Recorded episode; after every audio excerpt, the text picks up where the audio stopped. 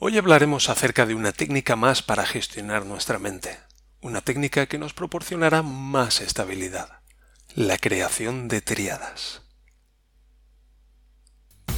Hola y bienvenidos al Sentido de la Vida, de Podcast, el programa en el que hablamos acerca de la vida y de todo lo demás con la intención de prosperar. Hoy es lunes día 6 de febrero del año 2023 y este es el episodio número 411. Yeah. Todos nos hemos preguntado alguna vez. Sí, todos nos lo hemos preguntado alguna vez. ¿Cuál es el sentido de la vida? ¿Qué sentido tiene todo esto? ¿Por qué estamos aquí? Pero sobre todo, ¿para qué estamos aquí? Hmm, ¿Para qué estamos aquí? Sí, estamos aquí, en el sentido de la vida de podcast. Esta grabación desde el sentido de la vida.net a cargo de Javier Malonda, tu servidor. Bienvenidos, empezamos una semana más. Hoy es lunes día 6 de febrero y esta es la semana número 6.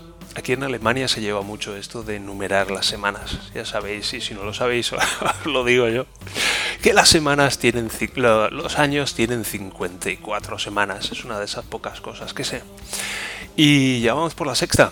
Y está bien un poco pues hacerse una idea de por dónde vamos en el año, porque pues organizamos los, los años en semanas y así nos hacemos una idea de, de por dónde vamos y de cómo organizarnos mejor. Bien, pero antes de eso, antes de ir con el call to action habitual, voy a ir con algo un poco diferente. Es que estoy terminando ya la página de mi, la página web de mi cuñado y me quedan un par de temas pendientes con el hosting que tal vez los comente aquí, tal vez no, tal vez lo haga otro día.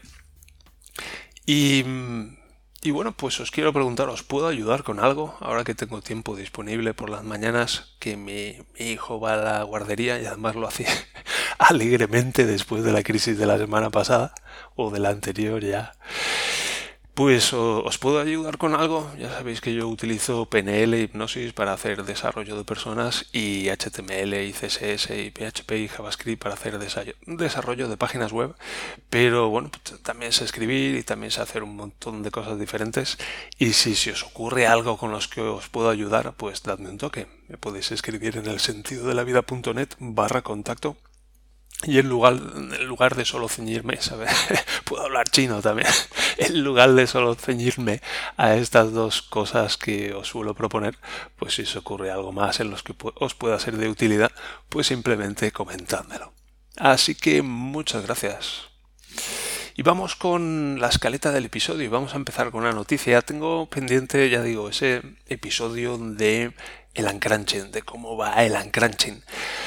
Pero una de las cosas que está sucediendo a medida que sigo recuperándome de todo este asunto es que se me están yendo las ganas de hablar de esto. Recuerdo hace en 2014 cuando descubrí el Big Crunch que todo lo que quería hacer era hablar de esto. Era todo lo que quería hacer. Y me encontraba con alguien así relativamente poco conocido y y me decía, hola, ¿cómo estás? Y yo, pues estoy muy mal. ¿Y eso qué te pasa? Bueno, pues en 1990 un grupo de cuatro soldados eh, sufrieron un delito que no habían cometido y, en fin. Y me ponía ahí a contar el Big Crunch y tenía a la pobre persona como 15-20 minutos contándole la, la, versión más breve que me podía imaginar de todo ese merdel. Y imagínate, imagínate cómo se quedaría esa pobre persona de para qué le pregunto cómo está última vez.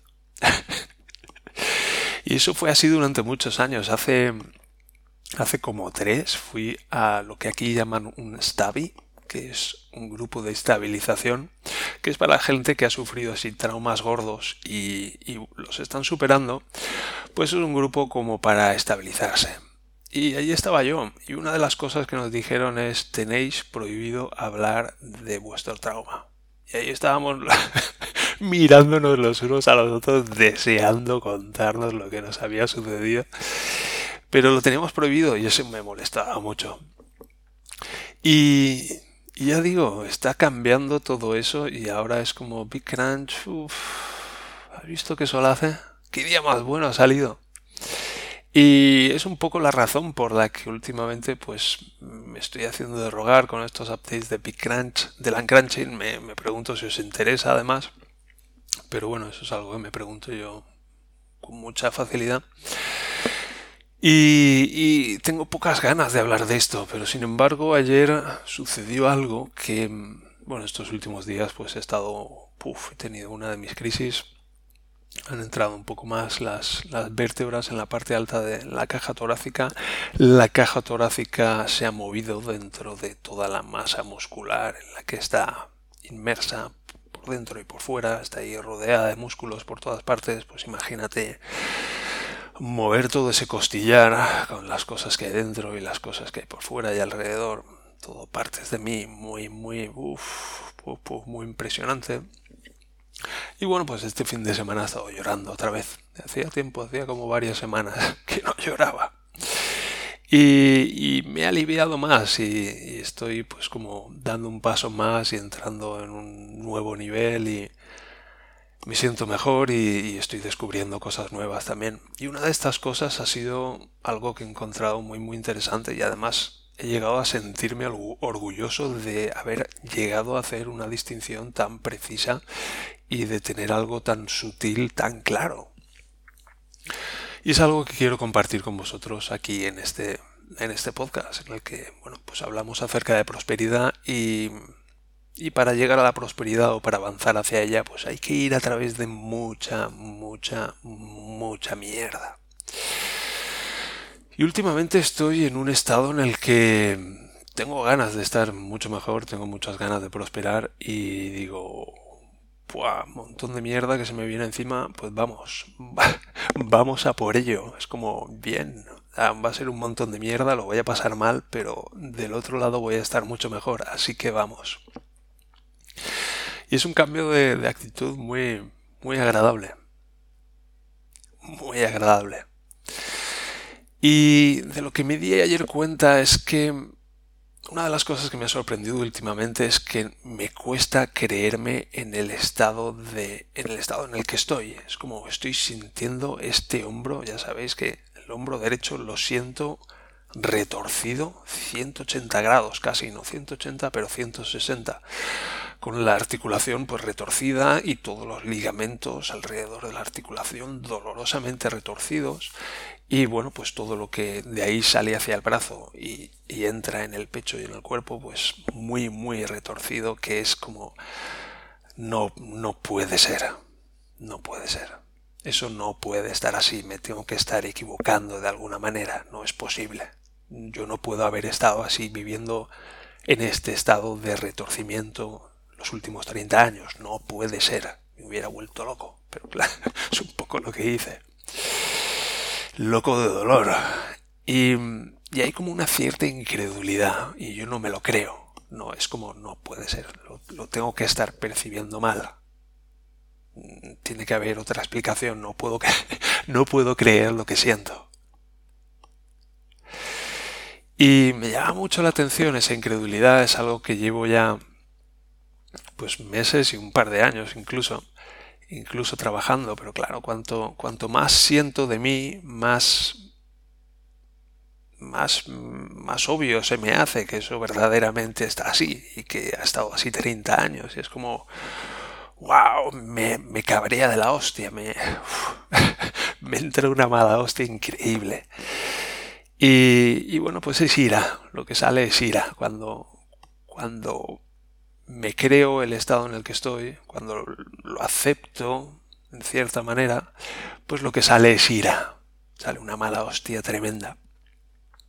Y me he dado cuenta de que esa incredulidad me sirve para equilibrar esa ira. Como que dentro de mí hay una ira bestial, que es la, la parte de mí que, que estaba luchando por mi vida en aquel momento, en 1990, mientras yo estaba a punto de morir y estaba ahí con toda su furia y toda su fuerza, luchando por sobrevivir y, y se quedó, todo eso se quedó congelado dentro de mí en aquel momento. Y ah, en los últimos años, pues es parte de lo voy descongelando, voy, voy reanimando todas esas partes de mí que entraron en hibernación en aquel momento porque sufrieron un daño que yo no podía manejar en aquel momento. Y me he dado cuenta de que esa incredulidad me sirve para modular esa ira. Y vale, claro, yo me quiero creer lo que me está sucediendo porque necesito aceptarlo para seguir avanzando, pero cuanto más lo acepto, más sale esa ira. Entonces, yo ahora tengo una familia, tengo, tengo, un hijo, tengo una vida que estoy creando, entonces esa ira me la tengo que gestionar y es lo que estoy haciendo. Y me he dado cuenta de que esa incredulidad me sirve para gestionarme esa ira. Entonces me lo voy creyendo a medida que voy reduciendo esa ira y así mantengo un cierto equilibrio. Y ayer por la noche me di cuenta de esto y es como, wow, es algo tan sutil y tan profundo que me di cuenta de que estaba muy orgulloso de haberme podido dar cuenta de, este algo tan profundo y tan, y tan sutil. Y es por eso que lo quería compartir con vosotros. Así que, bueno, pues os doy una oportunidad aquí y os invito a descubrir un aspecto de vosotros tan sutil y tan profundo como ese, que tal vez os puede ayudar a, dar un paso más hacia adelante en este camino de prosperidad. Así que mucho ánimo y a por el toro, que es una mona. Y con esto vamos con el tema del día, que es eso de la, de la tríada. Es, esto entra dentro del desarrollo personal y entra en particular dentro de la mente. Voy a quitar el sonido a la salidilla que viene de aquí unos minutos ya. Y vamos a responder primero a la pregunta que es una tríada. Bueno, pues la mente es un sistema. Y ese sistema como tal tiene una cierta estructura. Y esa estructura está hecha de triángulos. Si aprendéis acerca de la, de la estructura de la realidad, nos podemos dar cuenta de que está hecha de triángulos. Recuerdo, por ejemplo, cuando era pequeñito que mi primo se compró un PC y yo estaba flipado con aquel ordenador y él empezó a hacer cada aplicaciones, eh, vamos a, utilizar aplicaciones de estas de, de diseño en tres dimensiones. Y algo que me llamó mucho la atención de aquel de aquellas aplicaciones de cada es que estaba todo hecho de triangulitos. Y, y me explicó, claro, es que el triángulo es la, la forma más pequeña que podemos hacer para representar la realidad. Y me sorprendió mucho darme cuenta de aquello. Por ejemplo, tenías un cuadrado y esos, ese cuadrado se dividía en dos triángulos todo eran triángulos. Recuerdo un dibujo del, transbordador espacial que era, era impresionante solamente verlo. Y, y podías hacer zoom y ver las partecitas más pequeñas y estaba todo hecho de triángulos. Y a día de hoy incluso los, los Unreal Engine y todos estos motores de, diseño gráfico y todo esto, pues siguen funcionando de la misma manera, son todo triángulos, toda la manera en que se representan los gráficos en las pantallas de los ordenadores son todo triángulos. Y también en la carrera pues aprendí que el triángulo es la estructura más pequeña que, que es capaz de resistir algún tipo de carga. Es la estructura más pequeña más resistente. Pongámoslo así. Si tenemos un cuadrado, cogemos una esquina y la empujamos, el cuadrado se va a deformar. Pero si coges un triángulo y lo empujas por cualquiera de sus lados, va a resistir. Así que está todo hecho de triángulos y nuestras mentes funcionan igual. Entonces, una tríada es uno de estos triángulos. Es como una estructura mental o la mínima estructura mental que podemos considerar. Entonces, ¿cómo, cómo explico esto? Digamos que cuando queremos construir nuestras mentes, construimos a base de triángulos. Supón que queremos construir una mesa. Podemos construir una mesa con una pata, pero en cuanto la pongamos de pie y la soltemos, se va a caer. Podemos construir una mesa con dos patas, pero se va a caer de un lado o se va a caer del otro. Solo es en el momento en el que construimos una mesa con tres patas que la mesa es estable y podemos poner algo encima. Podemos construir, podemos seguir construyendo y poniendo cosas encima. Entonces esto es esencialmente cómo funcionan las triadas y cómo funciona nuestra mente, cómo se forma esa estructura mental. A veces construimos con creencias y esas creencias son relativamente sólidas hasta que la realidad nos, nos quita una pata y entonces el asunto se cae. Entonces a mí no me gusta construir con creencias, es algo que hice durante muchos años, es una manera muy rápida de construir muy alto, pero en cuanto se sacude un poco la cosa, se caen los edificios. Y recuerdo cuando tuve mi gran crisis en el 2008, pues en mi mente veía edificios cayéndose. Y era como una metáfora, una representación interna de, esas estructuras mentales que yo estaba incluso confrontando activamente y que se me venían abajo. Y por eso a veces cuando tenemos una persona y, le hacemos preguntas y la confrontamos un poco con la realidad, pues se resiste porque es, hostia, no me quites esa pata porque encima de esa pata está formando esta mesa y encima de esta mesa tengo otra y tengo otra y tengo otra y eso se conecta con otra mesa que tengo por allí y encima de esa mesa hay tres mesas más y luego hay como un puente por encima y joder si me quitas esa pata se viene todo abajo. Y eso está bien, eso, eso hay que respetarlo, porque hay que respetar la integridad de la mente de otras personas. Pero hay momentos en los que, bueno, pues hay que quitar esas patas porque hay que construir otras cosas, hay que construir cosas sólidas. En fin, ese sería, ese sería otro tema. Y bueno, pues ya digo, así funcionan las triadas. Y os quiero poner un ejemplo de, de cómo construir con triadas, de cómo utilizar grupos de tres cosas para dar estabilidad a las cosas que hacemos estabilidad emocional, estabilidad interior, estabilidad mental. Y os voy a poner un ejemplo, y es que cuando, cuando yo estaba, empezaba a recuperarme del Big Crunch, empezaba a desenterrar cantidades inhumanas de dolor, que digo inhumanas, pero bueno, eran humanas porque yo las estaba sintiendo y soy humano, pues ah, conducía con el coche relativamente a menudo y iba de aquí para allá también con la moto que tenía por entonces y, y para gestionarme el dolor que sentía, pues utilizaba la autohipnosis. Y entonces una de las cosas que hacía, porque mientras estaba fuera de la moto o del coche, pues podía moverme y podía hacer esto, pero cuando estaba encima de la moto era, vale, voy a estar aquí, aquí quieto durante un buen rato y tengo que sentir lo que estoy sintiendo y lo que estoy sintiendo es un dolor abrumador. Entonces me lo gestionaba con autohipnosis. Pero claro, ya sabes eso que dicen muchas veces de si haces hipnosis no conduzcas maquinaria pesada. Es un poco, es un poco lo mismo de que, con, las, con algunos medicamentos, porque bueno, la, la, manera en que funcionan los medicamentos es activando cosas que ya están dentro de nosotros y nosotros podemos activar esas mismas cosas y, y lograr, lograr los mismos efectos. Pero bueno, este también es otro tema. Y y iba conduciendo de aquí para allá y haciendo mi autohipnosis a mí mismo mientras tanto. Y bueno, pues sentía miedo de, de tener un accidente. Y entonces una de las desarrollé una técnica y era que una de las cosas cuando de las primeras cosas que hacía cuando subía al coche o a la moto era sentarme y cerrar los ojos y hacerme una imagen muy grande y muy colorida y muy real de mí mismo llegando tranquilamente a mi destino y me decía a mí mismo, quiero llegar a mi destino de una manera segura, agradable y placentera.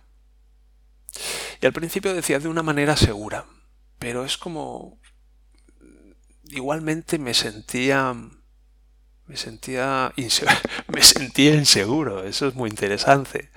Eso es voy a hacer esto de una manera segura, pero inmediatamente en la seguridad está la inseguridad también y me sentía inseguro. Entonces decía, vale, pues lo que, lo que quiero es que no me pare la Guardia Civil. Yo he conducido fumado muchas veces, te lo, te lo reconozco aquí. Y de hecho sentía que fumado conducía mucho mejor que, que sobrio. Y entonces tenía miedo de que me detuviera la Guardia Civil, lo cual estuvo a punto de suceder en un par de ocasiones muy, muy tensas. Y y decía, vale, si no quiero que me pare la Guardia Civil, ¿qué es lo que quiero? Y pensaba, bueno, pues lo que quiero es llegar a mi destino de una manera placentera, digamos, Entonces tenía la seguridad y tenía el placer, el placer de, bueno, saber que podía ir y llegar a mi destino tranquilamente, de una manera segura. Pero incluso así me sentía inseguro. Me faltaba, me seguía, sentía que me seguía faltando una pata más. Y decía, bueno, pues quiero llegar a mi destino de una manera segura, agradable y placentera. Y con eso ya me sentía estable porque tenía esas tres patas que estaban sosteniendo la manera en que yo iba a hacer lo que iba a hacer. Y os invito a que a que lo probéis. Os invito a, que lo probéis, a que toméis cualquier cosa que tengáis que hacer o que hayáis decidido hacer en el futuro cercano y que a esa manera de hacer esa cosa le deis tres patas. Le deis tres patas que podéis expresar sucintamente, podéis expresar de una manera concreta con una sola palabra, pero de tres maneras diferentes. Y os vais a dar cuenta de cómo os sentís mucho más seguros de lo que, de lo que vais a hacer. Y bueno, pues yo he estado conduciendo de muchas maneras diferentes, pero de una manera segura, agradable y placentera. Y me ha funcionado en el 998 de las veces. ¿Conocéis el 3 sigma? Es una, una propiedad estadística que dice que, bueno, de cada 1998 van a ser de una cierta manera. Y es un número muy, muy alto. Y bien, ya digo, os invito, así son las tríadas, así funcionan y esta es la manera en que las podéis utilizar, así que os invito a probar esto.